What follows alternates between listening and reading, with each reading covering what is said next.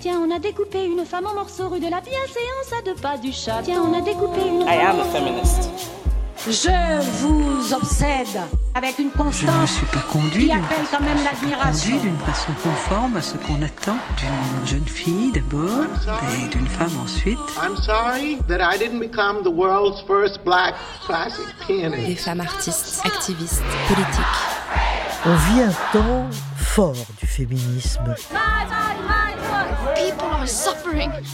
People are dying. How dare you? On l'a demandé gentiment assez longtemps, maintenant il s'agit de l'exiger. J'irai où je veux, je tracerai ma route.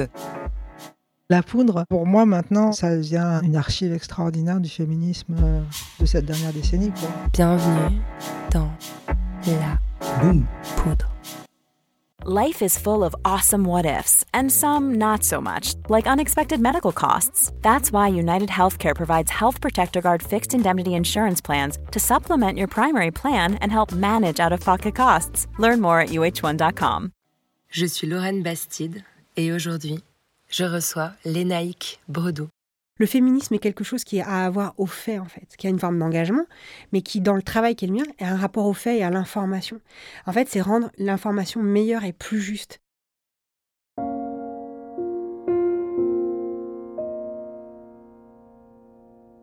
Les fins d'année sont propices au bilan. Les fins de cycle aussi. Nous sommes en décembre 2023 et ce mois-ci, nous célébrons les 7 ans de la poudre. Je ne savais pas très bien où je mettais les pieds en ce 1er décembre 2016 quand j'ai publié le premier épisode de La Poudre avec Rebecca Zlotowski. Je ne savais pas qu'en employant le mot féministe dès les premières minutes de ce podcast, je m'inscrivais aux prémices d'un mouvement qui allait marquer l'histoire politique mondiale, le mouvement MeToo. Je ne savais pas qu'en créant un espace qui permettrait longuement à mes invités de s'exprimer à la première personne, j'étais en train de contribuer à cette fameuse libération de la parole et que ce geste répondait au credo féministe ultime, l'intime et politique.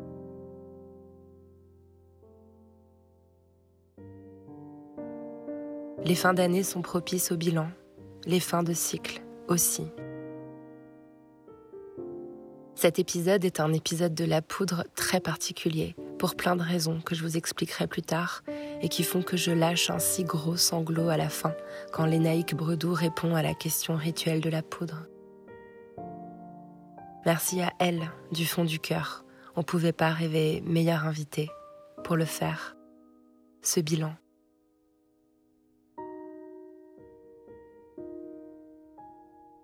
Avec Lénaïque Bredou, on a parlé de passé, de présent et de futur.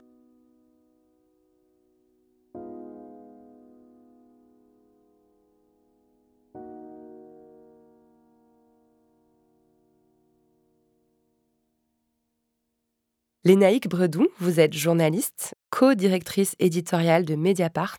Vous êtes aussi depuis 2020 la responsable aux questions de genre, la gender editor, comme on dit au New York Times. Vous dirigez un ouvrage qui vient de paraître en librairie, MeToo, le combat continue. Un livre qui revient sur les six années qui viennent de s'écouler. Six années de révolution féministe, vous utilisez ce terme. Six années durant lesquelles vous avez été, en tant que journaliste et en tant que féministe, sur la ligne de front. Vous y êtes d'ailleurs depuis bien plus de six ans, puisque vous avez aussi couvert l'affaire DSK en 2012 ou l'affaire Denis Baupin en 2016, et tout ceci avant MeToo, et nous allons en reparler. Ce livre est aussi l'occasion de rappeler le travail accompli par Mediapart, qui se revendique comme le média qui a le plus documenté MeToo, et j'y réfléchis, c'est probablement exact. On doit à Mediapart la grande interview d'Adèle Haenel, Les violeurs ne sont pas des monstres. Le plateau très marquant rassemblant une grande partie des victimes déclarées de PPDA et d'importantes avancées sur des enquêtes emblématiques, Hulot, Darmanin, Abad, Besson, Depardieu, grâce au travail du service enquête et en particulier de la journaliste Marine Turki, que j'ai reçue dans la poudre par deux fois, épisode 91 et épisode 107. J'invite les poudreux et poudreuses qui nous écoutent d'aller les réécouter parce qu'ils sont eux-mêmes passionnants. C'est le bilan que je voudrais faire avec vous aujourd'hui, les euh, parce que c'est le bilan que vous faites dans ce livre, et parce que cet épisode va sortir autour de la fin de l'année, à peu près à la date anniversaire des 7 ans de la poudre. Mais ce bilan, moi, je trouve qu'il a un goût un peu amer. Euh, le titre de ce livre, Le combat continue, je le trouve un peu ambigu. Il pourrait euh, sonner comme un constat que la lutte ne faiblit pas, ou comme un vœu pieux. faites que la lutte ne faiblisse pas, faites que les forces nous restent. Que faut-il entendre? Bah, Sans doute un peu tout ça à la fois, mais d'abord le fait que c'est un constat, effectivement, que le combat continue, et aussi qu'il faut qu'il continue, car il n'est pas arrivé au bout. Mais croire qu'il serait arrivé au bout, au l'espace de six ans, quand on est journaliste et quand on est féministe, ce serait totalement illusoire à dire qu'on va abattre le patriarcat en l'espace de six ans d'enquête journalistique, de mobilisation sociale, même mondiale, même universelle. Ce serait voilà un rêve totalement déconnecté par rapport à, tout le travail, aux travaux de recherche sur l'histoire des femmes, sur l'histoire des dominations, sur l'histoire du capitalisme. Ce serait voilà, ce serait ce serait euh, cultiver un, imaginaire qui est totalement irréaliste. Mais vous avez le sentiment peut-être que le mouvement, il s'essouffle un petit peu là, six ans après? Je sais pas. Franchement, je trouve ça très difficile de savoir parce qu'à chaque moment, depuis 2017, depuis l'automne 2017, euh, j'ai l'impression qu'à chaque fois on croit que ça va s'arrêter, que ça repart. vrai. Et, et, du coup, je le vois même dans le travail journalistique, parce qu'en fait, il est souvent en écho avec ce qui se passe dans la société, euh, heureusement d'ailleurs. Parfois, on s'est dit, bon, là, on arrive au bout, euh, qu'est-ce qu'on va raconter d'autre? Et puis tout d'un coup, surgit une nouvelle enquête qui ouvre un nouveau champ de réflexion, surgit de nouvelles problématiques dans la, dans la société. Je pense par exemple à la question de l'inceste, je pense par exemple à la question des violences psychologiques, aux violences intrafamiliales, aux violences de mineurs sur les mineurs. Bref, c'est-à-dire qu'on a l'impression quand même que euh, systématiquement, quand soit par lassitude, soit par injonction à revenir au monde d'avant, quelque chose s'est encore produit. Donc, je, trouve que c'est très difficile de dire qu'on, de parier sur un essoufflement. Par ailleurs, euh, euh, ce, qui est, ce qui est réel, par contre, c'est que les attaques politiques contre MeToo sont de plus en plus fortes. Mmh ça, c'est sûr. Et quelles seront les résistances en face? Ça, c'est difficile pour moi de le prédire, mais ça, que les attaques soient mieux organisées à l'échelle mondiale, en fait, ça, c'est très marquant, par contre. Moi, pour moi, on est quand même dans ce moment un peu de bascule, c'est-à-dire de, on ne sait pas vers quoi on va.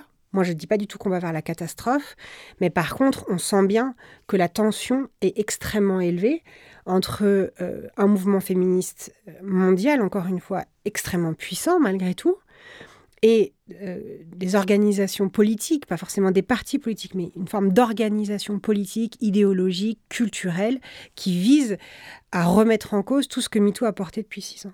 Vous n'avez pas employé le mot de backlash? Non, je ne le fais pas à dessein parce qu'en fait, je, je, je, me méfie de ça. C'est un livre que j'ai lu quand j'étais une jeune étudiante. Donc Suzanne Faloudi. Exact. Puis racontant comment, en fait, les années 80 et Ronald Reagan et comment la politique américaine, les, reculs, qu'en fait, le backlash, c'est un recul en termes de droit et euh, y compris législatif, du point de vue législatif, du point de vue de la loi. Et donc je me suis toujours dit, ça m'avait beaucoup marqué, mais je me suis à la fois toujours dit que euh, en fait, il fallait quand même se garder d'avoir toujours peur de ça, parce que c'est aussi un truc très effrayant, très effrayant, très paralysant de se dire que systématiquement, dès qu'une femme ouvre la bouche, il va y avoir un retour en arrière. C'est quelque chose que je trouve très désarmant. Donc, euh, du coup, je me méfie aussi de ça et je me méfie euh, de, le dire trop vite. C'est-à-dire que ça existe, hein, ça a existé, ça existe. Mais est-ce que maintenant on est dans un moment de backlash, par exemple? Je ne sais pas. Je ne sais pas. Je pense qu'on est dans un moment euh, contradictoire, où il y a quand même encore, encore, moi en tout cas, quand je parle en termes euh, du point de vue du travail de journaliste, dire aujourd'hui qu'on recule, euh, je ne suis pas convaincue. Je pense qu'on est dans ce moment contradictoire où il y a encore beaucoup de choses qui avancent. Et quand je vois le, sort réservé aux enquêtes sur ces questions, dans la presse, encore une fois, alors je parle de ce petit bout de la lorgnette qui est le mien, mais quand même, euh, le traitement qui est fait, le sort qui est réservé à ces enquêtes, montre tout le chemin parcouru par rapport à il y a dix ans. Voilà, ça, paraît quand même très différent.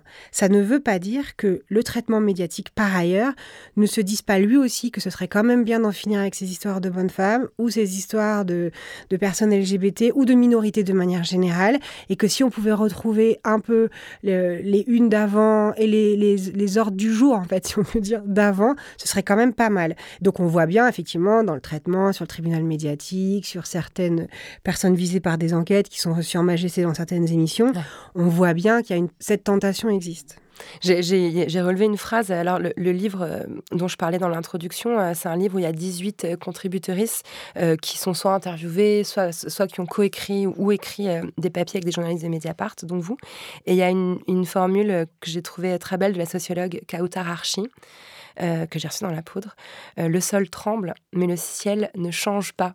Et je me suis dit qu'elle était parlante, cette, euh, cette image, parce qu'il y a vraiment cette idée aussi que ce qui est en haut, en fait, que, que vraiment dans la hiérarchie de la société, c'est le, le haut qui ne bouge pas, même si le bas de la société a fortement euh, tremblé. Ouais, tout à fait. Ce que, ce que dit, euh, ce que dit Kautar Archi, moi je trouve a beaucoup fait écho quand elle, quand elle me l'a dit. J'ai, ça, ça m'a beaucoup touchée parce qu'elle elle, elle, elle, a la formule qu'on ressent même presque physiquement. Ouais. Ce qu'elle dit aussi, c'est pareil, ça bouge beaucoup mais ça change peu. C'est, exactement ça. C'est-à-dire que et, et, et, et par ailleurs, évidemment que dans la société, on sent à quel point ça nous traverse, à quel point ça nous tiraille, à quel point c'est parfois difficile.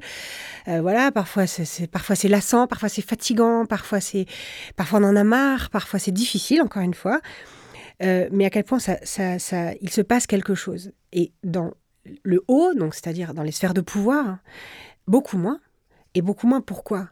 Parce que les violences sexistes et sexuelles sont une histoire de pouvoir, ne sont pas une histoire de sexe, tout le monde le sait maintenant, c'est une histoire de pouvoir, une histoire de domination. Et pardon de le dire vraiment très brutalement, ce que je n'aime pas faire, mais les dominants n'ont pas, n'ont pas intérêt à ce que la domination change. Donc c'était, en fait, de ce point de vue-là, c'est là où il faut essayer parfois, même si c'est très difficile, de garder son calme au sens où se dire que la résistance est normale. En fait, elle est normale parce que ça, correspond à des sphères de pouvoir, des structures de pouvoir qui n'ont pas intérêt à ce que ça change. Donc, de, ce point de vue-là, c'est un petit peu comme le mouvement social quand il essaye que les salariés essayent d'être mieux payés ou de travailler moins longtemps. Bah, c'est des batailles qui sont souvent difficiles à mener. C'est, pour moi, c'est exactement la même chose. Mmh garder son calme. Je trouve que c'est une belle, une belle oui, bah, suggestion. C'est, pas, ouais, c'est, c'est difficile. Et puis il y a aussi un renouvellement générationnel. Euh, je, je me dis, enfin, vous et moi, on a, on a, le même âge et voilà, ça fait quelques années euh, qu'on, qu'on, qu'on agit euh, dans ce domaine-là. Et en fait, moi, ça me fait toujours chaud au cœur de voir arriver en fait des nouvelles générations de jeunes journalistes qui ont peut-être commencé leurs études il y a 6-7 ans à l'époque où, où, je sortais la poudre, où vous faisiez ces premiers papiers autour de Beaupin et de se dire qu'aujourd'hui, elles arrivent en étant complètement nourries depuis l'adolescence de ces questions et elles vont forcément euh, faire les choses euh, différemment. Enfin, je, je, je l'espère et, et, aussi grimper euh, dans l'espoir de pouvoir. Ouais, je l'espère aussi et j'en suis même convaincue. Par ailleurs, elles sont même euh, elle et il d'ailleurs, parce elle que il, moi, ouais. je, ouais. je trouve que la, la, presque pas, pas la plus grosse différence, mais c'est aussi chez des journalistes garçons ouais. que la différence, elle est quand même extrêmement notable. En tout cas, moi, je le remarque. Alors, je pense que c'est pas partout, c'est pas tout le temps. Faut voilà, il ne faut pas non plus euh, croire que c'est automatique, mais c'est sûr qu'il y a un changement générationnel et aussi, ils n'ont pas appris, quand même ce qu'on a appris moi, quand j'ai été à l'école de journalisme, c'était il y a 20 ans, et il y avait encore tout à fait cette idée de manière très automatique de dire qu'on était des journalistes objectifs, que l'objectivité était notre idéal, et qu'on n'avait aucune réflexion sur ce que ça voulait dire d'être situé quelque part, d'où on parlait. C'était un angle mort. Il ne s'agit pas de dire qu'on fait notre travail moins sérieusement aujourd'hui, au contraire, bien évidemment, voilà, on fait des enquêtes sérieuses, recoupées, c'est essentiel, on produit de l'information, on ne produit pas de l'opinion, mais euh, savoir d'où on parle, pourquoi on le fait, avec quoi on le fait, ça c'est quelque chose qui a radicalement changé. Et ça, les journalistes, les nouveaux journalistes, les nouvelles journalistes qui arrivent sur le marché du travail, quand ils arrivent à trouver, il, il et elle arrivent à trouver du travail, euh, sont justement beaucoup, beaucoup plus conscients, de, beaucoup plus conscients et conscientes de ça. Et, et ça, je, je, suis convaincue que ça fait un meilleur journalisme. Euh, alors on va revenir un peu en arrière parce que c'est ce qu'on fait dans la poudre, les naïcs. Euh, vous avez grandi à Rennes. C'était comment? Bah, C'était bien.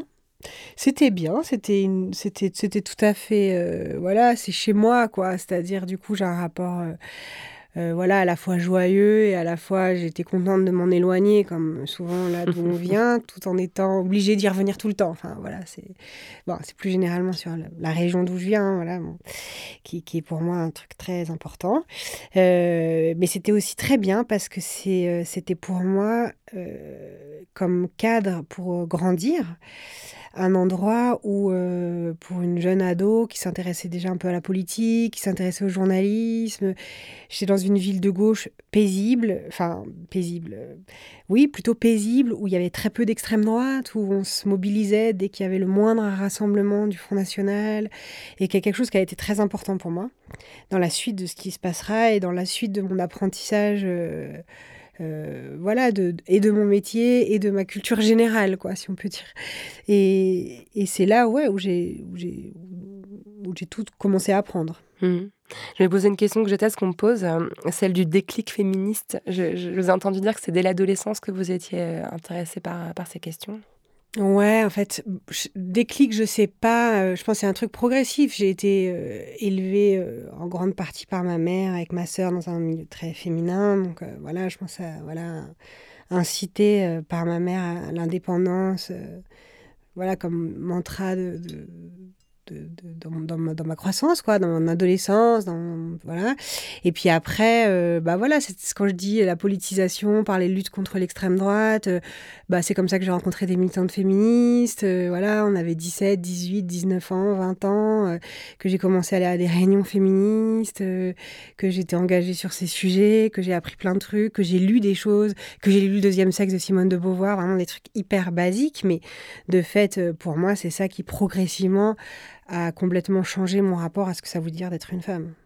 À l'époque, il y avait quand même pas des rayons de librairie qui croulaient sur les livres féministes comme aujourd'hui.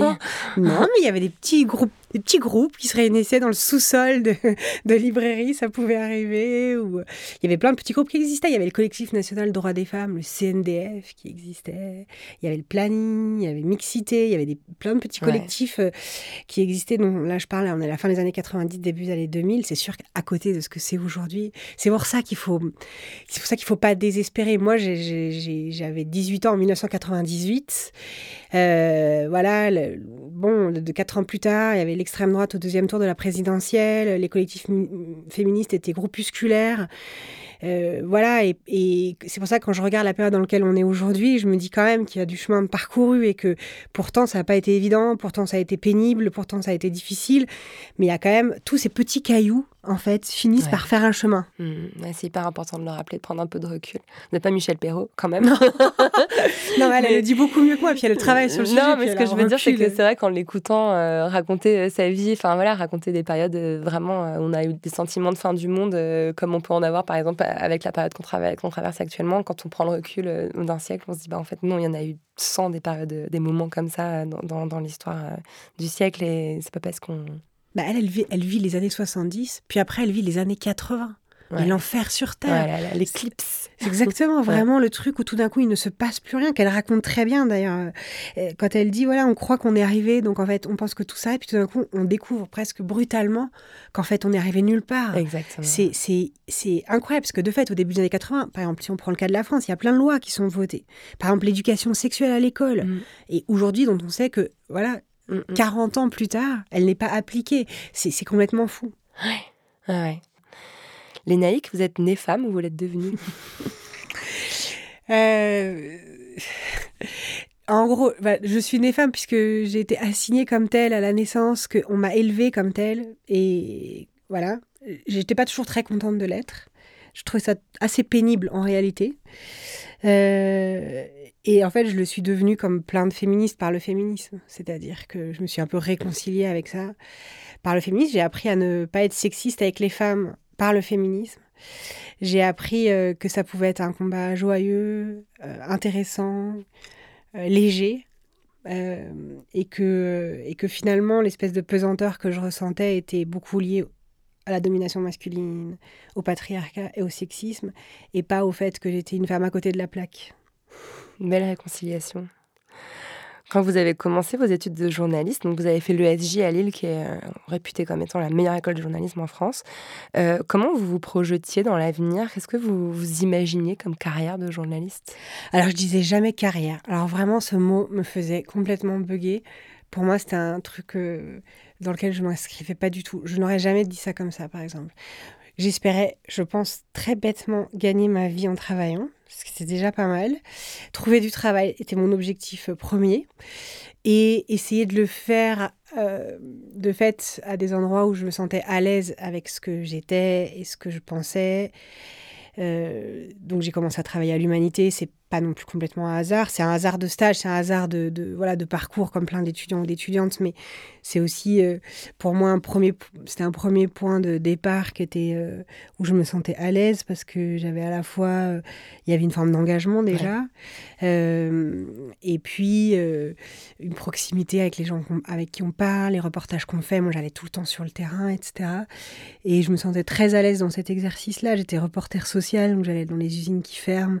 C'était voilà, c'était très dur comme réalité sociale hein, pour ceux et celles qui la vivaient, mais comme journaliste, j'avais l'impression de servir à quelque chose. Voilà, c'est ça, je pense que ce que je voulais, c'était, si j'essaye de me remettre à cette époque-là, comme encore une fois plein de journalistes, euh, essayer de gagner sa vie en travaillant et essayer d'être utile en le faisant.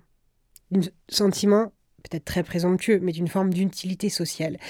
Et chose dont j'ai appris que justement ce n'est pas un orgueil mal placé, que c'est une nécessité professionnelle. C'est-à-dire que la presse, en fait, est une affaire sérieuse. Le journalisme est une affaire sérieuse parce que l'information est une affaire sérieuse. Et que le droit à l'information est une affaire sérieuse.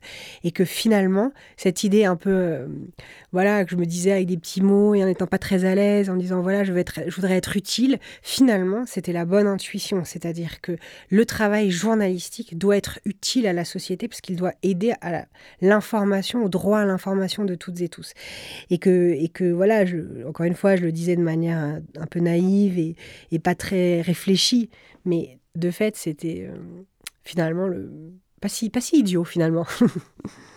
Et vous êtes allé ensuite à l'AFP, si je ne me trompe pas, vous avez un peu fait, fait, fait vos classes euh, comme agencière. Je pense que s'il y a un endroit, peut-être qu'avec euh, mon Twitter, feu Twitter, ça s'est un peu modifié au fil des années, mais l'AFP aussi avait un rôle absolument fondamental dans cette notion euh, de, de devoir d'informer correctement, d'égalité face aux informations, d'objectivité.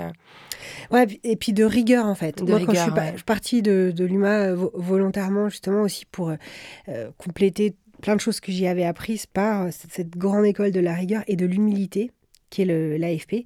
Et c'est un service public, l'AFP. C'est au service du public, disons. C'est plutôt comme ça qu'il faut le dire. Peut-être que pour la Gen Z, je précise que l'AFP, c'est l'agence France Presse. C'est-à-dire les dépêches qu'on trouve sur à peu près toutes les plateformes. Donc c'est là, on reste quand même encore très forte parce que la plupart des, des articles très courts, des dépêches qu'on trouve euh, sur tous les sites d'infos, sur à peu près, voilà. Ça vient en fait de, dépêches de l'AFP, de journalistes de l'AFP. Et c'est une grande école de l'humanité parce que, euh, donc, on fait ce travail au service du public. On ne signe très peu, il y a très peu de de, voilà, de signatures visibles, etc. Et c'est un travail très collectif, parce qu'on écrit souvent les dépêches à plusieurs, on est relu, on est relu par plusieurs personnes, on travaille pour le monde entier, donc il faut aussi adapter sa copie pour que tout le monde comprenne euh, dans différents pays, etc. Tout ça, c'est des choses qui, pareil, moi je trouve essentielles dans le travail de journaliste vraiment à rebours de ce que ce qui ce qui m'agace parfois euh, voilà de d'un journalisme qui serait un journalisme de commentaires où on ferait euh, passerait son temps à donner son avis sans faire son travail de documentation ou d'enquête ou d'interview.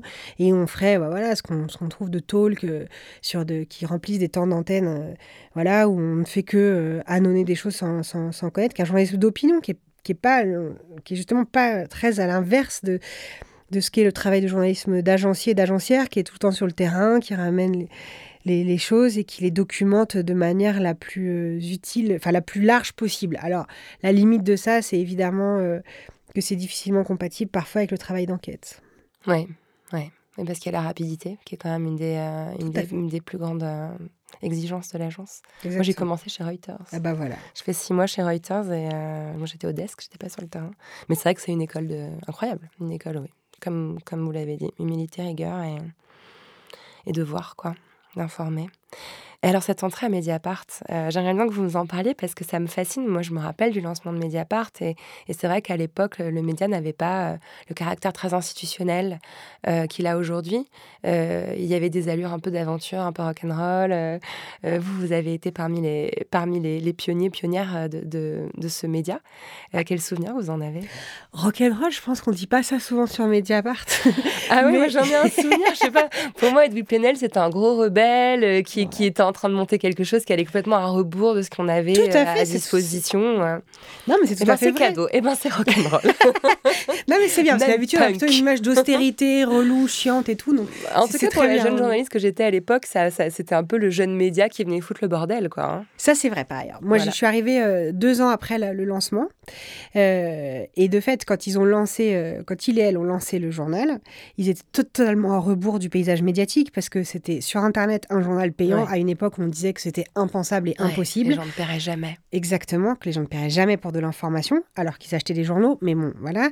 Et, euh, et que Internet, ce serait forcément très différent, puisque c'était l'endroit où les gens allaient forcément gratuitement.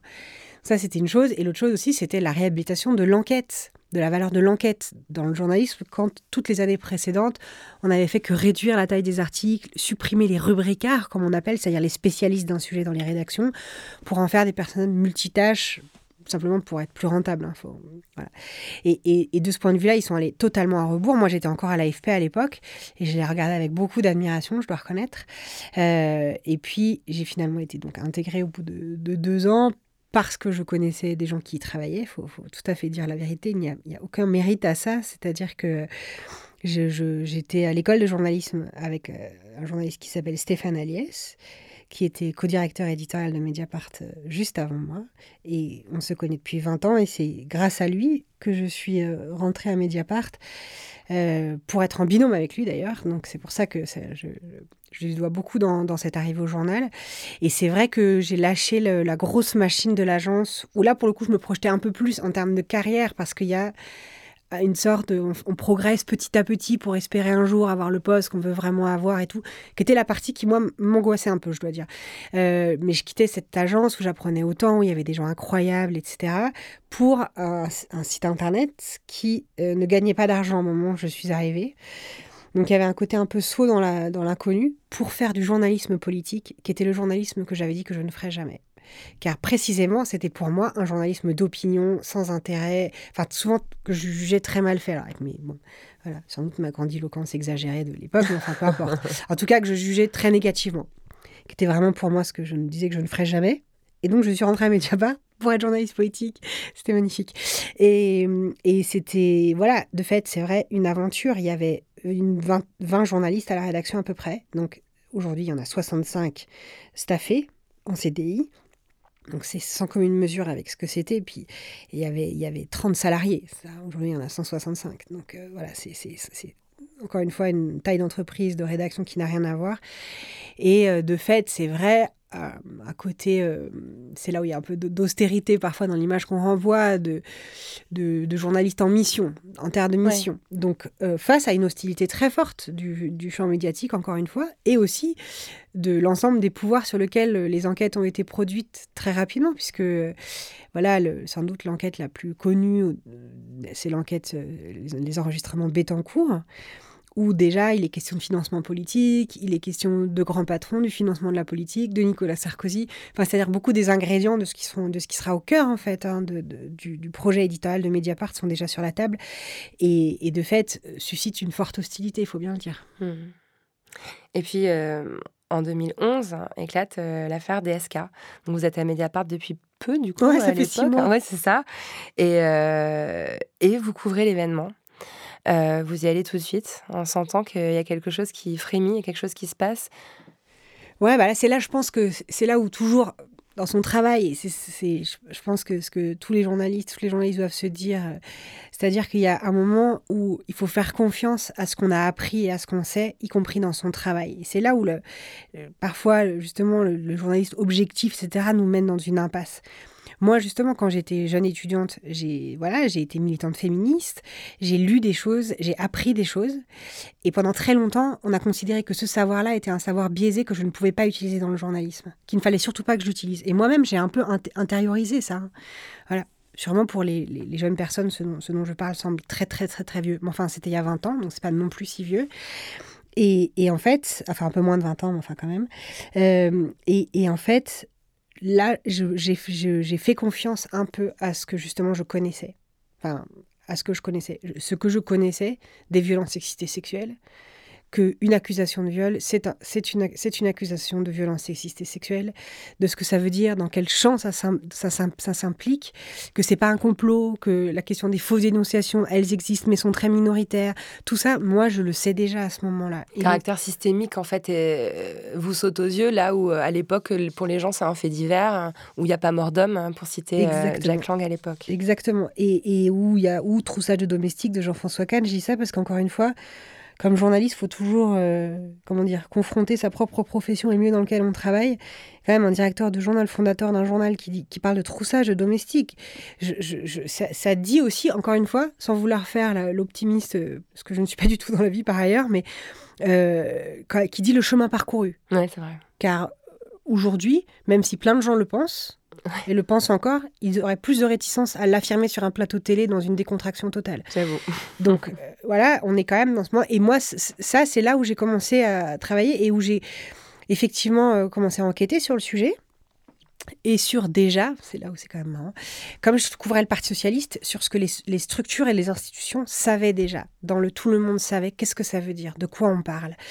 Et en fait, souvent on parle de trucs flous parce qu'en fait, on met pas les bons mots, on ne sait pas vraiment de quoi on parle, on sent qu'il y a un problème, mais ce problème n'a alerté aucune alarme en fait, n'a mis en branle aucune institution, aucune commission, aucune commission d'enquête, aucune enquête journalistique, rien. Et c'est ça que je trouve hyper intéressant dans ce cas de figure et en fait dans plein d'autres. Euh, qui, ont pu exister par le passé, c'est à quel point tout, plein de choses sont déjà sur la table, mais personne ne s'en est réellement saisi. À tel point qu'il y a quand même déjà un témoignage qui est sur la table, qui est l'affaire de Tristan Bannon. On est vraiment dans un cas hallucinant où un témoignage est sur la table, a été prononcé, a été dit, où plein d'alertes bruissent dans les rédactions et où personne ne se dit ceci peut être une enquête journalistique. Peut-être qu'il faut en plus recontextualiser qu'à l'époque, euh, donc Dominique Strauss-Kahn, il était pressenti pour être le candidat de la gauche euh, au présidentiel. Donc il et, même le euh, et même le futur quasi donné hyper favori de la présidentielle un an plus tard. Et effectivement, ces alertes-là, personne ne considérait qu'il y avait matière à enquête. Quoi. Non, parce que c'était, bah voilà, d'où troussage domestique, il n'y a pas mort d'homme, parce que c'est de l'affaire privée, parce que, enfin voilà. Bon, quand Presque que ça... ça ajoutait son aura présidentielle, non?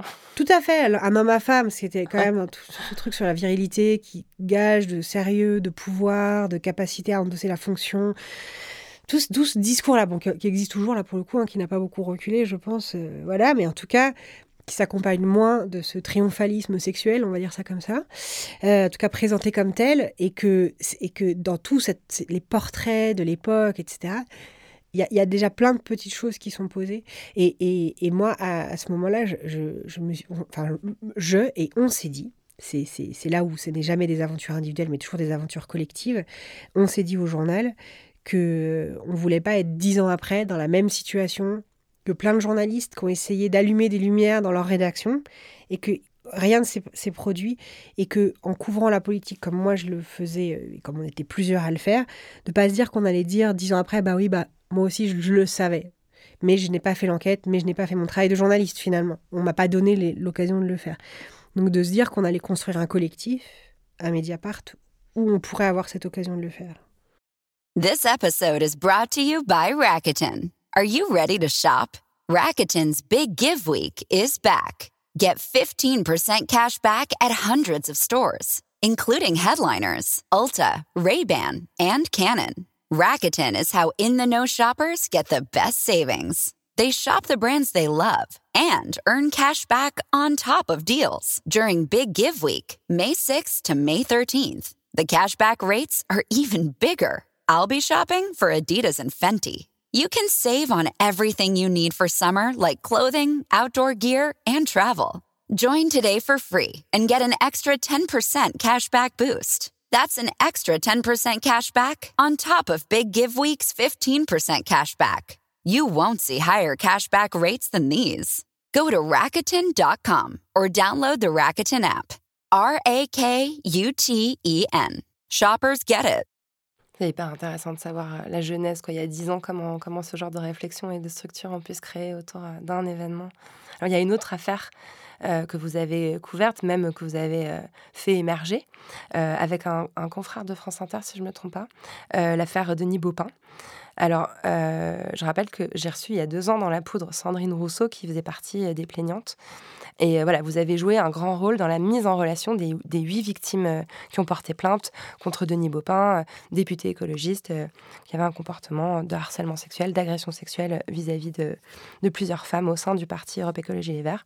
Alors, c'est hyper intéressant l'affaire Baupin parce que le procès Baupin qui a fini par avoir lieu, ça a été un procès en diffamation intenté contre les victimes déclarées. ça, c'est un procédé qui a été beaucoup utilisé hein, par les hommes accusés. Et en fait, euh, je voudrais qu'on parle de ça parce qu'on a beaucoup parlé de, l'affaire Beaupin dans la poudre. Mais euh, voilà, les femmes qui parlent ou qu'on incite à faire parler en tant que journaliste, qu'on encourage plutôt à, à, parler, souvent se retrouvent embarquées euh, dans une épreuve douloureuse qui peut durer des années, où il y a un procès en diffamation, où il y a du cyberharcèlement, où il y a des attaques dans les médias, parfois violentissimes. Comment, en tant que journaliste, on gère cette responsabilité-là d'embarquer des femmes sur ce chemin? Ouais, bah c'est la, question, c'est la plus grosse difficulté des enquêtes sur les violences sexuelles, c'est cette responsabilité-là euh, vis-à-vis de, de, ces sources. Parce que la seule spécificité des enquêtes sur les violences sexuelles, c'est précisément la nature de nos sources.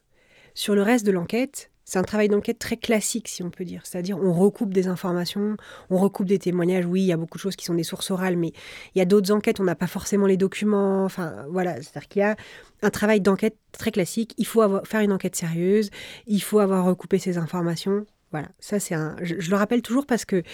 Euh, cette bataille est encore pas tout à fait, tout à fait, tout à fait gagnée. Et, et la seule vraiment différence, c'est que les sources des journalistes dans ces enquêtes-là, sont des gens qui viennent à vous comme victimes. Ça, c'est très particulier. Parce que et ça engage une responsabilité toute particulière. Vous pouvez pas faire comme si ça n'existait pas. En tout cas, enfin, en tout cas, c'est ce que je pense. Et je vais dire je et je vais même dire on, puisque on est plusieurs à mener ces enquêtes à Mediapart et que c'est des choses qui sont très importantes pour nous, qu'on a forgé collectivement au fil des années. Et que c'est vraiment cette, ce rapport à nos sources qui sont des victimes, qui se présentent à nous comme des victimes, qui, qui est le, le, point le plus, le plus euh, difficile à gérer, le plus difficile à gérer parce que le plus, le plus engageant et surtout le plus risqué, pas pour nous en fait, pour elles. Et que engager des gens sur ce chemin-là, en tout cas les inciter à le faire, est euh, une responsabilité très grande qu'il faut prendre avec euh, beaucoup de sérieux, vraiment beaucoup de sérieux. Et justement, il ne faut pas trop inciter les gens à le faire. C'est-à-dire mmh. que euh, ce qu'on fait, nous, c'est qu'on les incite, oui, bien sûr, à s'engager dans l'enquête, on leur garantit les conditions les meilleures possibles, mais on ne forcera jamais les mains à quelqu'un, la main à quelqu'un. Précisément, on travaille sur le consentement, on ne va pas aller à rebours de leur consentement. Donc, on ne sort pas d'enquête sans le consentement des personnes euh, directement concernées. Par exemple, on ne sortira pas d'informations ou d'enquête sur une plaignante sans l'accord de la plaignante je, dis ça parce que c'est pareil, c'est des choses qui ne sont pas toujours euh, appliquées. Ouais. ouais, voilà, non, mais c'est, c'est, ça fait partie de ces des règles voilà, qui me semblent quand même essentielles et justement qui, qui vont avec cette responsabilité-là parce qu'on sait très bien, et, mais à la fin du bout du bout, c'est leur choix à elles. Et de leur laisser cette possibilité du choix, donc parfois de renoncer. Ça arrive plein de fois dans des enquêtes que des femmes renoncent, qu'elles se disent finalement j'y vais pas, ou plus exactement ce qui arrive le plus souvent, c'est qu'elles ont envie de le faire, puis elles changent d'avis, puis elles ont plus, puis elles ont envie de le faire, puis elles changent d'avis, puis elles ont envie, puis elles n'ont plus envie. Ce qui est tout à fait normal, qui arrive souvent, et donc c'est pour ça que parfois les enquêtes aussi sont très longues. C'est le travail de recoupement de l'information, mais aussi ce rythme de nos sources qui est parfois euh, plus lent. Mais ce que et aussi, il y a quand même un truc de responsabilité partagée. C'est-à-dire que, ce que je veux dire, c'est que dans les, plaintes en diffamation, c'était le cas du procès Beaupin, c'est-à-dire que la plainte, elle est déposée contre les journalistes. Elle n'est pas déposée contre les, contre les femmes qui témoignent. Elle est d'abord déposée contre les journalistes. C'est ça le droit de la presse. Il se trouve que euh, dans le, les passages poursuivis dans l'affaire Beaupin, donc, donc euh, les journalistes et les directeurs de publication ont été, donc, dont moi, dont Edouard Plenel, dont Cyril Graziani à France Inter et Mathieu Gallet à l'époque, euh, pour, pour, Radio France, ont été, on a été mis en examen pour diffamation. Et ensuite, de fait, les passages cités, les magistrats ont choisi également de mettre en examen les personnes citées dans l'article. Mais c'est pas automatique. C'est d'abord les journalistes qui sont poursuivis. Je dis ça pour toutes les personnes qui souhaiteraient témoigner dans la presse qu'ils euh, sont embarqués dans la plainte des journalistes. Donc c'est les journalistes tout à fait qui, vont, qui vont défendre de leur travail, qui sont aussi accompagnés par des rédactions, accompagnés par des avocats et des avocates, et que de fait les condamnations en diffamation existent. Voilà, elles existent, mais elles sont très faible. Il y en a très peu. Mm. Et il y a beaucoup de plaintes en diffamation et de plaintes en dénonciation calomnieuse qui sont annoncées, qui ne sont jamais déposées, ou qui sont retirées très discrètement. Par exemple, la plus célèbre étant celle de Nicolas Hulot contre l'ancien magazine Hebdo à la veille de Noël. Euh, et que ce retrait, évidemment, voilà, symptomatique de, de, de, plein d'autres qui, qui, ont pu exister. Donc, c'est pas pour dire qu'il n'y a pas de risque, Hmm. Mais c'est pour aussi quand même le relativiser. C'est vrai que c'est un peu le geste d'annonce en fait. Euh, attaquer en diffamation le média, euh, c'est dire euh, je suis innocent, pouvoir faire un communiqué avec un avocat en disant je suis outré par ces attaques, mais effectivement tout à fait. Et, de, menacer d'une procédure qu'on appelle, que les féministes appellent les procédures Bayon, puisque justement, elle vise à dissuader d'autres femmes de parler mm. ou d'autres affaires de sortir. Donc ça, ça c'est sûr. Et d'ailleurs, dans l'affaire Beaupin, c'est là où la décision de la 17e chambre du tribunal correctionnel de Paris est extrêmement importante parce qu'elle consacre le, justement l'intérêt public de ces enquêtes. Parce que c'était le premier procès sur une enquête de presse sur des violences sexuelles. C'est là où, où, le jugement et la décision est important est importante parce que ça consacre la légitimité, l'intérêt public et l'intérêt général, que ces enquêtes sont d'intérêt général. C'est ça le travail de la presse, c'est de faire un travail d'intérêt général. C'est là où c'est une affaire sérieuse, c'est-à-dire que c'est servir l'intérêt général. Et, et, les affaires de violence sexuelle, parce qu'elles sont un fait social structurant, voilà comme on le sait, sont d'intérêt général. Et donc les enquêtes de presse sont légitimes. Et donc de par de, par de là, la parole des, des, personnes qui sont citées, qui se présentent comme victimes dans nos enquêtes, est légitime. Et c'est ça que, consacre ce, ce, jugement, vraiment hyper important et auquel il faut euh, s'accrocher pour justement continuer, ne pas lâcher malgré les vents contraires, malgré les intimidations, malgré les paroles. Mais, pardon, je suis très longue, mais ce qui est difficile aussi pour les victimes, c'est pas seulement les plaintes en diffamation, c'est la médiatisation tout court. Ah. C'est le moindre commentaire sur, sur euh, les réseaux sociaux, c'est la moindre réflexion. Je dis la moindre parce que euh, même, euh, moi je l'ai vu sur des enquêtes, même des paroles qui en fait sont tellement habituelles de sexisme ordinaire peuvent tout d'un coup devenir extrêmement violentes parce que c'est voilà, on s'expose énormément à exposer des violences qu'on a subies dans l'espace public. Cette exposition-là, elle vous met en situation de vulnérabilité très grande et il est difficile de supporter cette vulnérabilité. C'est très difficile. Et, ça, moi, je l'ai vu, et Sandrine Rousseau, par exemple, en est un très bon exemple, elle l'a très bien raconté. Ça, l'a mise personnellement, intimement, dans sa vie personnelle, dans sa vie familiale, dans sa vie politique, dans une position de vulnérabilité dont il est difficile de sortir. Mmh. Bah, c'est une réactivation traumatique aussi. Euh, et, d'ailleurs, je voulais aussi parler de cet autre aspect, euh, et ça, c'est quelque chose, euh, je crois que j'en avais parlé plutôt en off que dans la poudre avec Marine Turquie, mais dès l'instant où Mediapart est devenu un endroit où on savait qu'il était fait des enquêtes sérieuses, parce qu'il faut aussi qu'il y ait des moyens, il faut aussi qu'il y ait des journalistes qui puissent consacrer plusieurs mois à travailler sur une enquête et pas avoir la nécessité, comme dans certains médias, de produire un maximum de papier pour, pour des raisons d'argent. Donc, comme Mediapart a été identifié comme un endroit où les enquêtes étaient faites, il y a beaucoup, beaucoup de victimes qui ont commencé à envoyer des mails, euh, à dénoncer, euh, à parler, euh, à demander à ce qu'on regarde dans, telle institution, etc. Et, je sais que vous n'avez, enfin voilà, vous n'étiez pas suffisamment nombreuses pour pouvoir répondre à toutes les demandes, et que ça a pu être aussi difficile à vivre en tant que journaliste, cette espèce de sentiment d'impuissance en fait face à l'afflux de la, de la détresse et du traumatisme qui cherchait à être réparé par, par vos enquêtes. Ouais, en fait, on l'a vu à chaque enquête un peu emblématique qui a eu beaucoup de, répercussions médiatiques ou, ou, dans notre lectorat, mais au-delà, il y a eu des pics d'afflux de, de, messages traités beaucoup par le service abonné de Mediapart et qui nous arrivaient aussi directement, notamment à Marine et moi, parce qu'on était les plus visibles sur, le, sur, les, sur, ces, sur ces sujets. Et parce qu'en fait, tout d'un coup, ça crée un élan. Il y a, une partie joyeuse dans, dans, ça, qui est que tout d'un coup, une enquête journalistique euh, donne une sorte d'autorisation à d'autres victimes de dire bah, moi aussi, qui est exactement le cœur du, du, sujet. Exactement, moi aussi depuis six ans. et, et, qui est quelque chose tout d'un coup d'un grand soulagement. C'est-à-dire qu'il y a parfois c'est une phrase dans une enquête, un détail, un élément, où tout d'un coup quelqu'un dit oh, bah, moi aussi et, et, tout, et, nous écrit pour nous le dire. Et il y, a, et, y a, évidemment, nous on reçoit, c'est toujours des histoires, euh, enfin c'est souvent des histoires très douloureuses, mais il y a quelque chose du soulagement de pouvoir le dire, que l'enquête journalistique a ouvert cet espace. Donc il faut prendre de ce point de vue-là aussi comme, quelque chose de, joyeux. Après, il y a le fait que ce que ça dit, c'est que la presse est de ce point de vue-là le réceptacle des failles de tout le reste de la société. C'est-à-dire que, euh, exemple, quand moi j'ai fait un papier un moment sur l'accueil dans les, commissariats, notamment d'une jeune fille, où un policier avait enregistré un, message par erreur sur son téléphone en la traitant de grosse pute.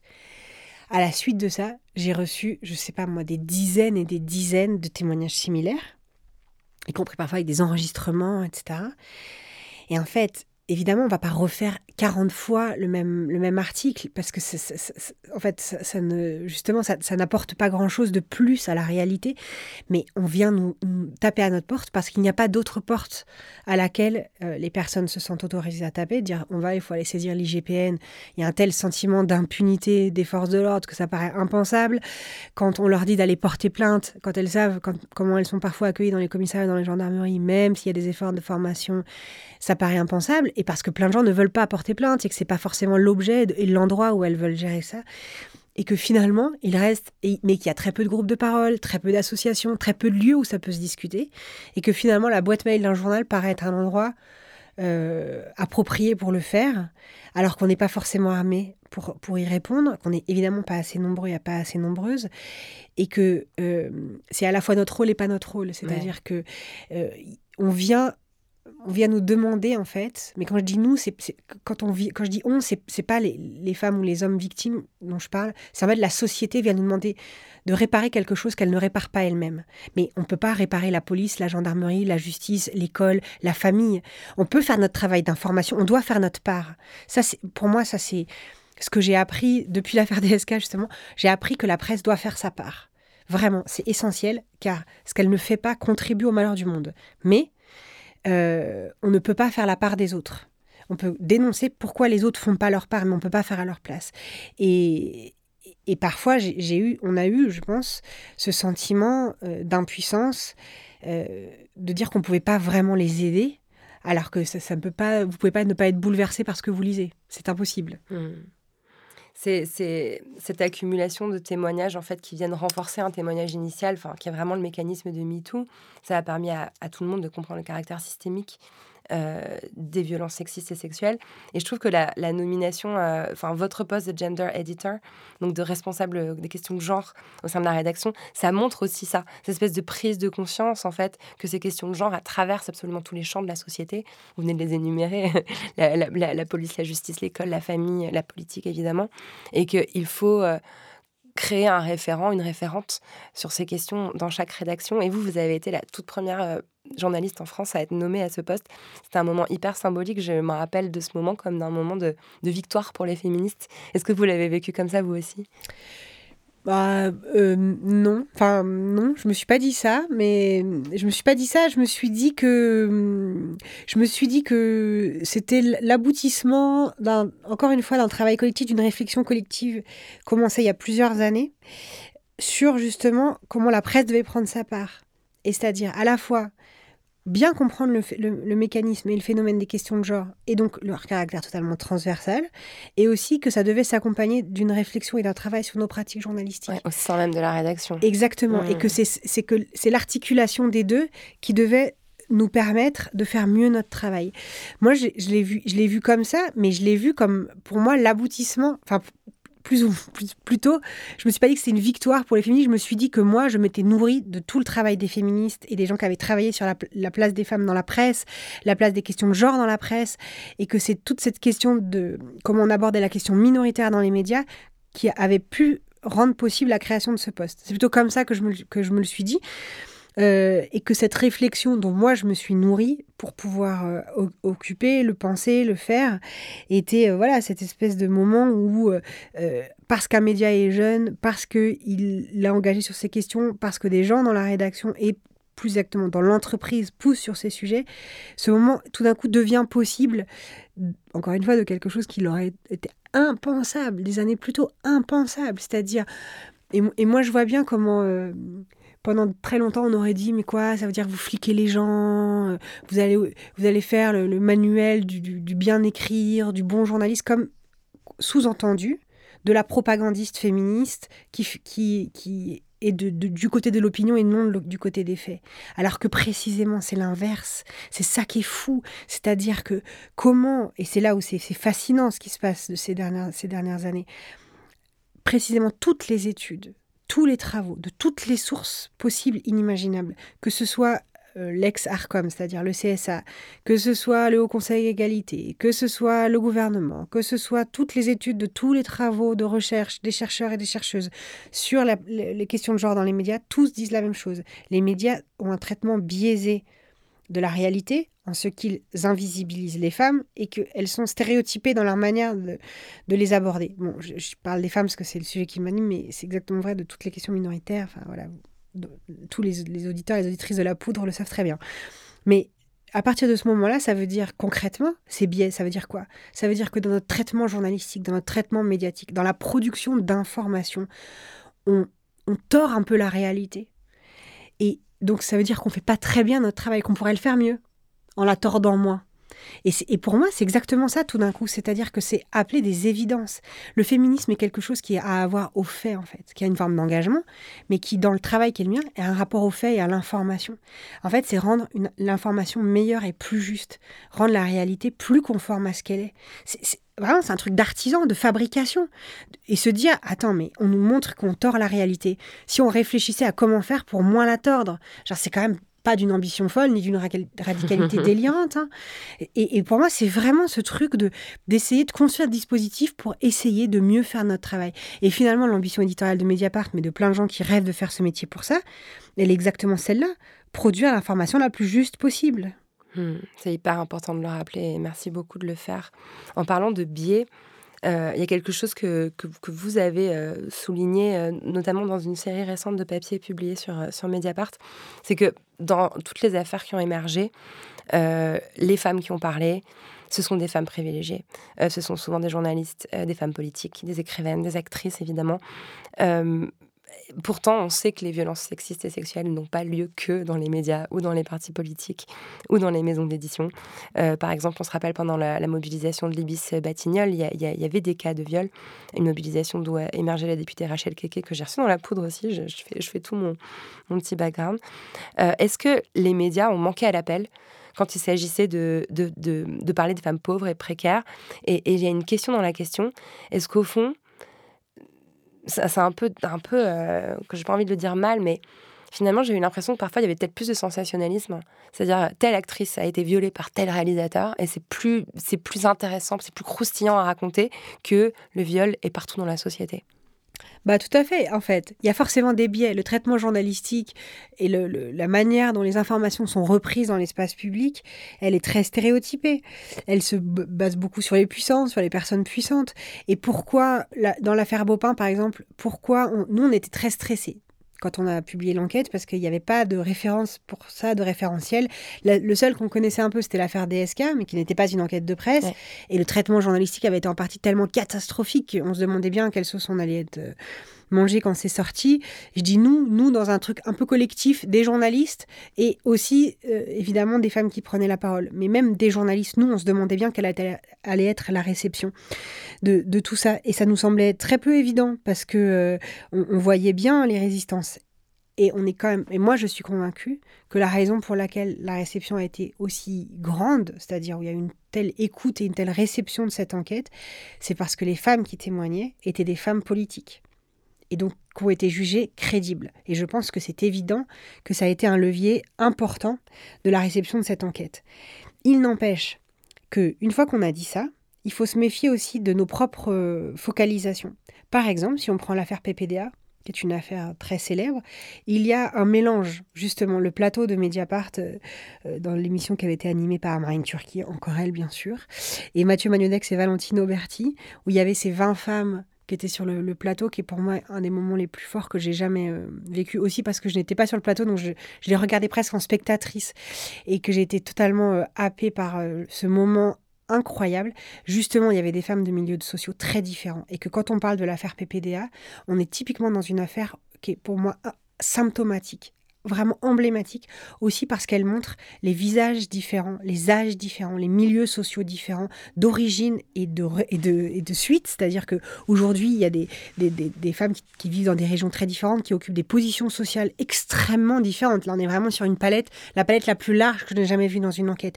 Mais c'est vraiment important de le rappeler parce que, en fait, il y a plein de femmes qu'on ne voit pas parce qu'elles sont souvent anonymes dans nos articles souvent, quand les femmes elles viennent de milieux plus populaires, elles ne veulent pas donner leur nom ou elles restent anonymes dans les enquêtes et donc on les voit moins. Mais elles existent beaucoup. Nous, dans nos enquêtes, il y a plein de femmes de milieux populaires ou des quartiers populaires qui, existent. Il y a aussi un autre biais qui est celui que ce sont des enquêtes qui sont parfois moins visibles.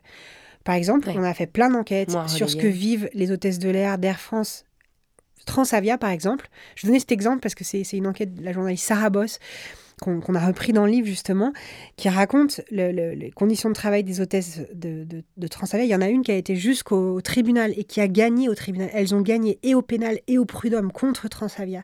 Donc ça montre voilà toute cette dynamique. Mais ça, évidemment, c'est des enquêtes quand on les publie, quand on les raconte qui font moins de bruit que quand on révèle une enquête sur euh, Luc Besson ou le témoignage d'Adèle Haenel ou sur, un, ou, sur, ou sur des ministres. Donc c'est aussi ça, dit aussi voilà de comment le champ médiatique est organisé. Mais vraiment, moi, je, je, je, je, je pense qu'il faut relativiser. Il y a des, des, gros biais médiatiques qui montrent ça, les biais aussi de ce que nous, on retient. Mais dans la mobilisation de la société, je, me suis souvent posé cette question, mais je pense c'est beaucoup plus contrasté que l'image qu'on en a. Et d'ailleurs, bah, pour reciter euh, l'écrivaine Kauta Archi, elle-même vraiment insiste aussi sur ce point. C'est-à-dire, ce, il y a dans, dans, dans, un certain milieu, dans une certaine couverture médiatique, une vision de MeToo comme quelque chose de très bourgeois et de très libéral, mais dans ce qui se passe dans les soubassements de la société, je pense aussi que c'est beaucoup plus complexe et beaucoup plus varié et beaucoup plus divers que ça. Et si on prend ce qui se passe dans les entreprises, c'est un bon, baromètre de ça. Moi, j'ai déjà, euh, par exemple, fait une enquête sur un, une, femme de ménage dans, un, des, bureaux, donc c'est un, un prestataire hein, extérieur, qui était jusqu'au prud'homme pour dénoncer euh, l'agression sexuelle qu'elle avait subie de la part d'un de ses responsables voilà, ça veut dire qu'il y a des femmes qui se mobilisent, qui saisissent des avocates, qui, vont voir à la VFT, qui donc l'association contre les violences faites aux femmes au travail, pour pouvoir engager des démarches. Évidemment, encore une fois, c'est moins spectaculaire, mais ça montre que toute cette mobilisation-là, elle se répand, elle est prise partout, ça, ça, bouge partout. Le sol tremble absolument partout. Hyper important de le rappeler. Euh, je, dois sauter plein de questions, parce qu'évidemment, euh, toutes les questions sont passionnantes, mais voilà, en tout cas, s'il y a quelque chose qui ressort de notre échange, euh, de, de, votre, euh, de, votre livre, de votre carrière, j'utilise le mot exprès pour vous embêter, le, le, rôle des médias dans cette révolution où la justice, la police et le gouvernement et l'école, etc., échouent tant à protéger les femmes, il est fondamental. Et on est dans un contexte où les médias perdent euh, leur indépendance. Euh, les médias français en particulier sont euh, de plus en plus concentrés aux mains d'une poignée de millionnaires, la plupart de droite, quelques-uns d'extrême droite. et je trouve que c'est super important de rappeler que Mediapart a fait un un move, j'ai envie de dire, qui correspondait aux recommandations de l'économiste Jacques Agé, euh, qui, est venu dans la poudre aussi et qui, est vraiment euh, appelé à, sortir de l'actionnariat pour les médias, reconnaître euh, la, fonction de service public en fait remplie par, les médias. Et donc Mediapart est devenu la propriété du Fonds pour une presse libre, il y a une société pour la protection de l'indépendance de Mediapart. En quoi ce mouvement-là constitue une, une, bonne nouvelle en particulier en fait pour, euh, pour le mouvement féministe mais effectivement, le mouvement qui a été initié par les fondateurs et, la fondatrice de, Mediapart il y a plusieurs années en réalité. C'est 2019 euh, que ça a abouti quoi. Exactement, que ça a abouti, mais après des années, des années de travail, de conception du modèle, etc. Parce que de fait, c'était une première dans le paysage médiatique sous cette forme. Et donc, ça a supposé énormément, énormément de travail de leur part. Euh, en fait, c'est fondamental parce que, évidemment, l'indépendance des médias, elle est aujourd'hui, et on le voit bien dans le contexte politique dans lequel on est, elle est cruciale pour une information euh, libre, tout simplement. En fait, il faut, dire les choses, c'est-à-dire euh, la question de l'indépendance, elle, est la, condition sine qua non à l'exercice de notre métier. Pour pouvoir révéler et produire de l'information, on doit pouvoir l'être. Ça ne veut pas dire que tous les journalistes qui aujourd'hui travaillent dans des médias détenus par des milliardaires ne font pas leur travail, ne produisent pas d'informations. Ce serait mensonger de le dire. Mais il y a toujours un moment où il y a une limite. Il y a toujours un moment où tout d'un coup quelque chose risque de coincer en tout cas et que mettre à l'abri les médias pour qu'ils puissent se concentrer sur leur seule boussole qui est l'intérêt général et l'intérêt public, c'est quelque chose d'essentiel au débat public. Et on le voit bien aujourd'hui.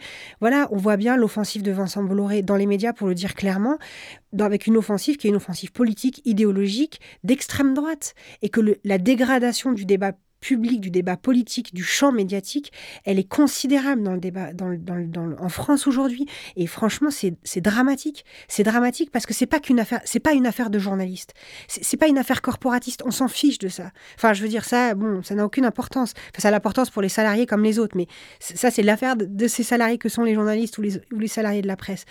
C'est pour, pour notre démocratie, c'est pour notre cadre collectif de vie en société que c'est essentiel. Car l'information, encore une fois, c'est un droit à l'information de chacun et de chacune. Et, que pour un exercice libre de la conversation publique, il faut des médias libres et donc il faut des médias indépendants. C'est hyper important de le rappeler. Moi, pour avoir assisté à plusieurs des rassemblements des journalistes du JDD, euh, qui, qui, n'était pas le journal le plus de gauche de France, et de les voir, voilà, d'un seul coup, euh, dépossédés de, de leurs médias. Enfin, enfin voilà, je, suis, je suis terrifiée par, euh, par ce qui se passe euh, dans le monde des médias et je trouve ça hyper important de le rappeler. Ah, c'est terrifiant, franchement, c'est terrifiant. C'est terrifiant. iTélé, il y a quelques années, une chaîne qu'on a, voilà, que, que, que, Bolloré a assumé de détruire pour construire euh, une entreprise idéologique et CNews, quoi. Voilà, tout simplement. Ouais. Mais ça renvoie en fait aussi à, à, à quelque chose qui, a été beaucoup documenté par Mediapart, voilà, qui est l'extrême droitisation aussi, la banalisation en fait des discours d'extrême droite. Euh, ça m'a touché que vous rappeliez 2002 euh, parce que voilà moi pareil j'avais 22 ans à l'époque on manifestait. Enfin Le Pen au second tour c'était même pas en rêve quoi. On était des milliers dans les rues. Aujourd'hui bah, Marine Le Pen au second tour c'est tellement banal qu'on qu'on écrit même plus une pancarte quoi. Euh, ça va aussi, enfin là, où je veux en venir, c'est que l'extrême droite se retrouve aujourd'hui dans une position où elle instrumentalise même les combats féministes. Et je voulais euh, un petit peu terminer l'interview sur ce point-là, qui, est celui euh, qui, je pense, devrait le plus nous alerter aujourd'hui.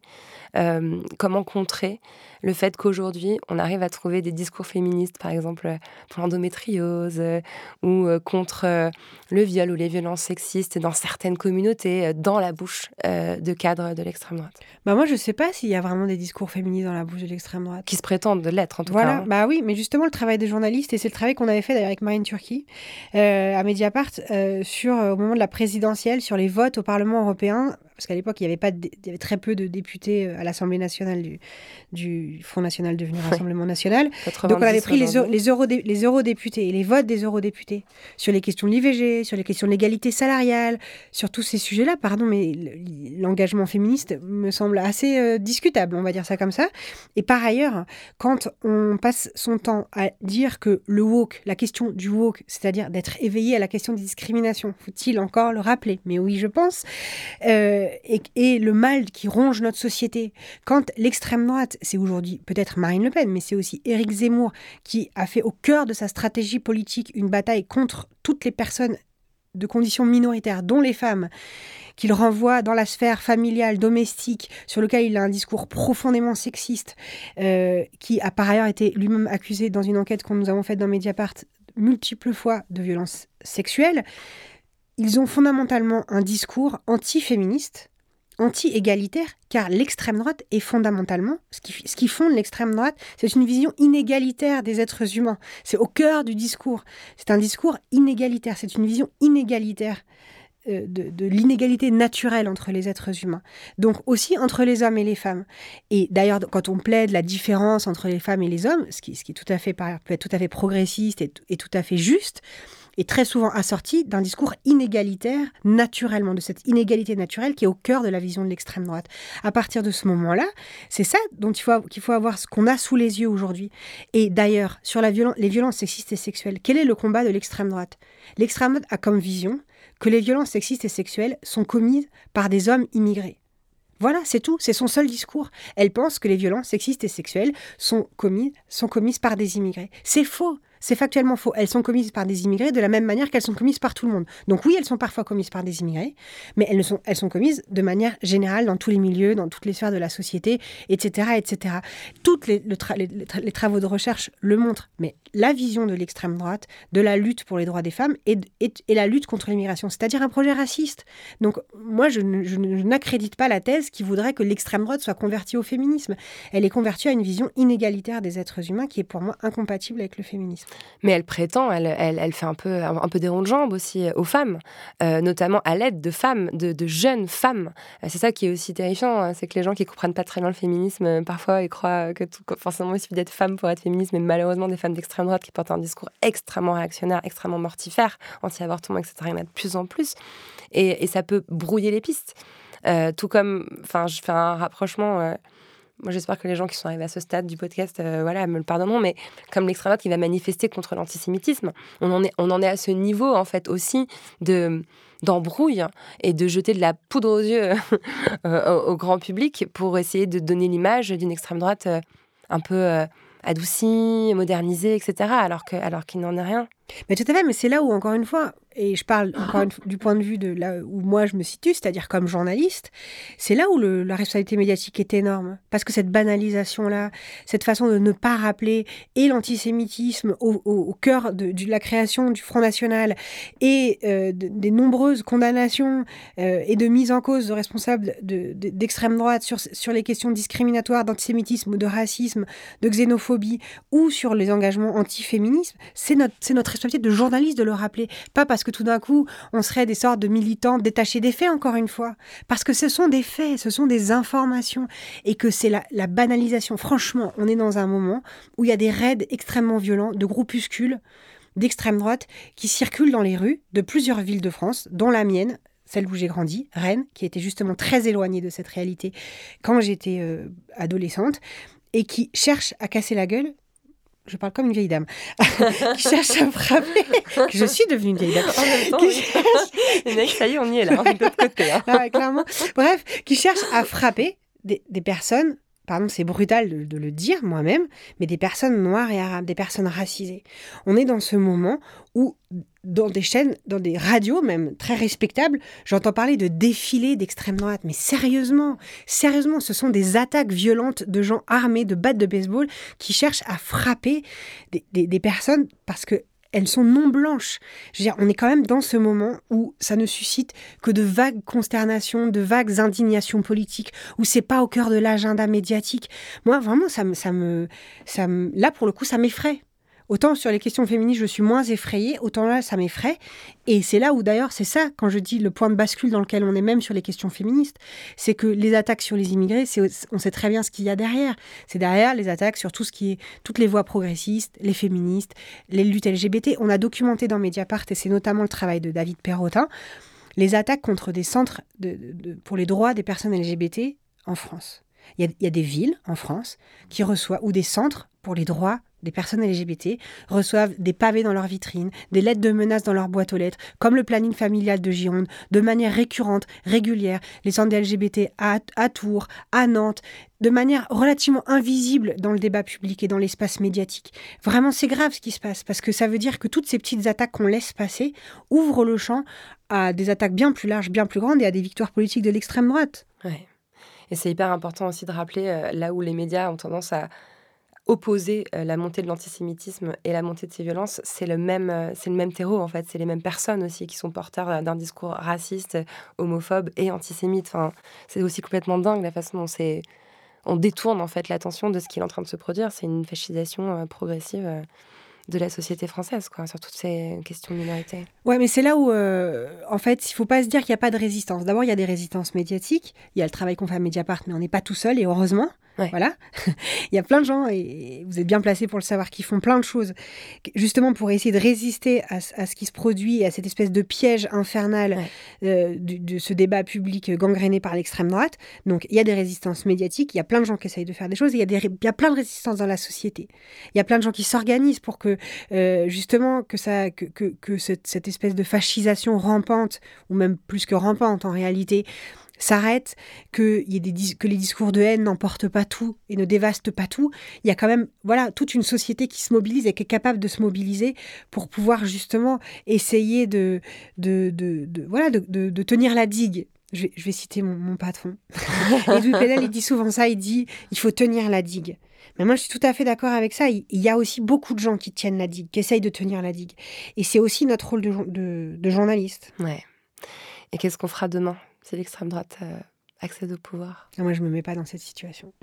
Euh, non pas que je sois dans le déni ou quoi, hein, mais je me mets pas, je me projette pas dans cette situation. Pour l'instant, je me projette dans le fait. Encore une fois, je parle de, ce que je fais moi parce que c'est mon travail, mais il y, a plein d'autres lieux où des choses se jouent extrêmement importantes. Mais de là où je suis, je, je contribuais avec euh, tout le collectif de Mediapart à, à à participer à la lutte contre l'extrême droite, à la lutte contre les fake news, à produire de l'information recoupée, vérifiée sur l'extrême droite et sur tout le reste, euh, et, de tenir cette digue-là, de ce point de vue-là, de là où je suis, c'est-à-dire depuis mon travail de journaliste, depuis notre travail de journaliste, parce que là, je pense que je peux le dire au nom de, tout un collectif, euh, voilà, d'avoir cette, cette, position pour empêcher que ce scénario qui semble écrit d'avance euh, n'advienne.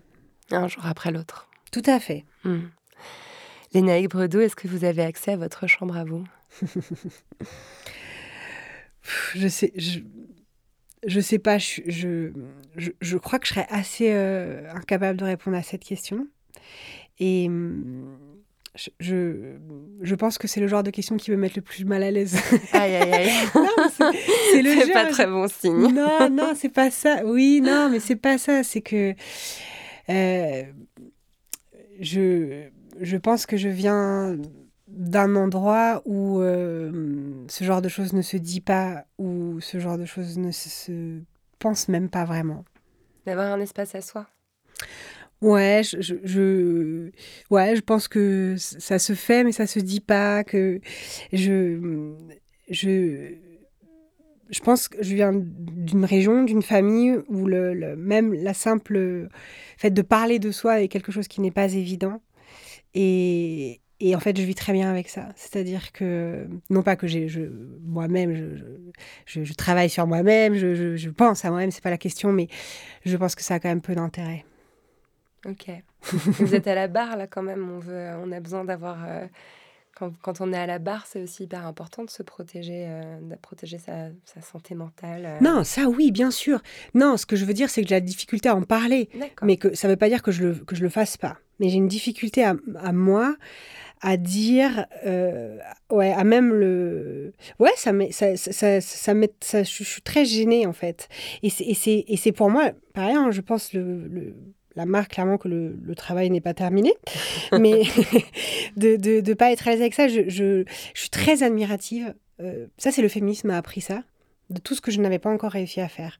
C'est-à-dire, je suis très admirative des gens qui arrivent à le dire, à être clair avec ça, à le verbaliser de manière limpide, même à en faire un objet politique. Moi, j'en suis totalement incapable. C'est mon travail qui fait ça.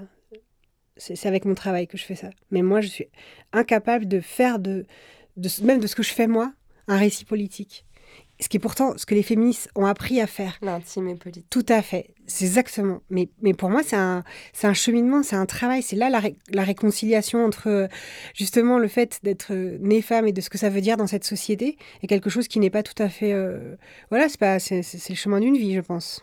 Ça résonne énormément en moi, c'est ce que vous venez de dire. C'est vraiment très fort. Lénaïque Bredou, ça évoque quoi pour vous, la poudre? Ça évoque. Euh, ça évoque euh, un truc très joyeux, un truc très beau aussi. Et, euh, et pour parler de cette émission quand même, ça évoque euh, des interviews que j'ai écoutées, des personnalités que j'ai découvertes, je pense comme toute une génération, en fait comme plusieurs générations, et d'un moment où ces paroles et ces visages et ces histoires n'existaient pas, et très peu. Et si je reste bien à l'abri dans la position de journaliste et de, de ce que je peux dire de mon métier, d'un espace où les médias, n'accueillait pas ça, n'accueillait pas ça. Et que pourquoi autant, on dit parfois, pourquoi autant de féministes font des podcasts, par exemple? Moi, j'ai toujours répondu la même chose, que pendant très longtemps, les rédactions et la presse n'auraient jamais donné cet espace et n'auraient jamais accueilli des journalistes pour faire ce travail et qu'elles ont dû le faire en dehors des rédactions existantes et qu'elles ont dû le faire toutes seules au prix, voilà, sûrement d'un travail très difficile et très lourd et que moi, à l'inverse, j'ai la, la chance de travailler dans un collectif de travail qui m'a permis à moi de faire ce travail protégé par ce collectif et pas euh, dans une aventure qui reposait sur les épaules d'une seule personne. Je suis en pleurs. Merci beaucoup, Lénaïque. Merci.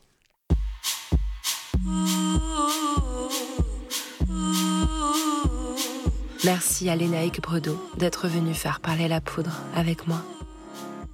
Dans cet épisode, je renvoie à plein d'archives de la poudre. On vous a glissé tous les liens pour les écouter dans la description de l'épisode. La Poudre est un podcast de Lorraine Bastide, diffusé en exclusivité sur Spotify. À la production, Marie-Laurence Chéry, assistée de Josia Rabaron. Au montage et au mixage, Marion Emery. Le générique est une création de Marion Emery et Lorraine Bastide sur une idée originale d'Aurore Mailleux et une musique de Bonnie Banane. Vous pouvez retrouver la poudre sur les réseaux sociaux et nous y faire tous vos retours. Les livres associés à chaque épisode sont rassemblés sous le hashtag La Poudre. Merci pour votre écoute, prenez soin de vous et surtout, surtout, continuez de faire parler la poudre.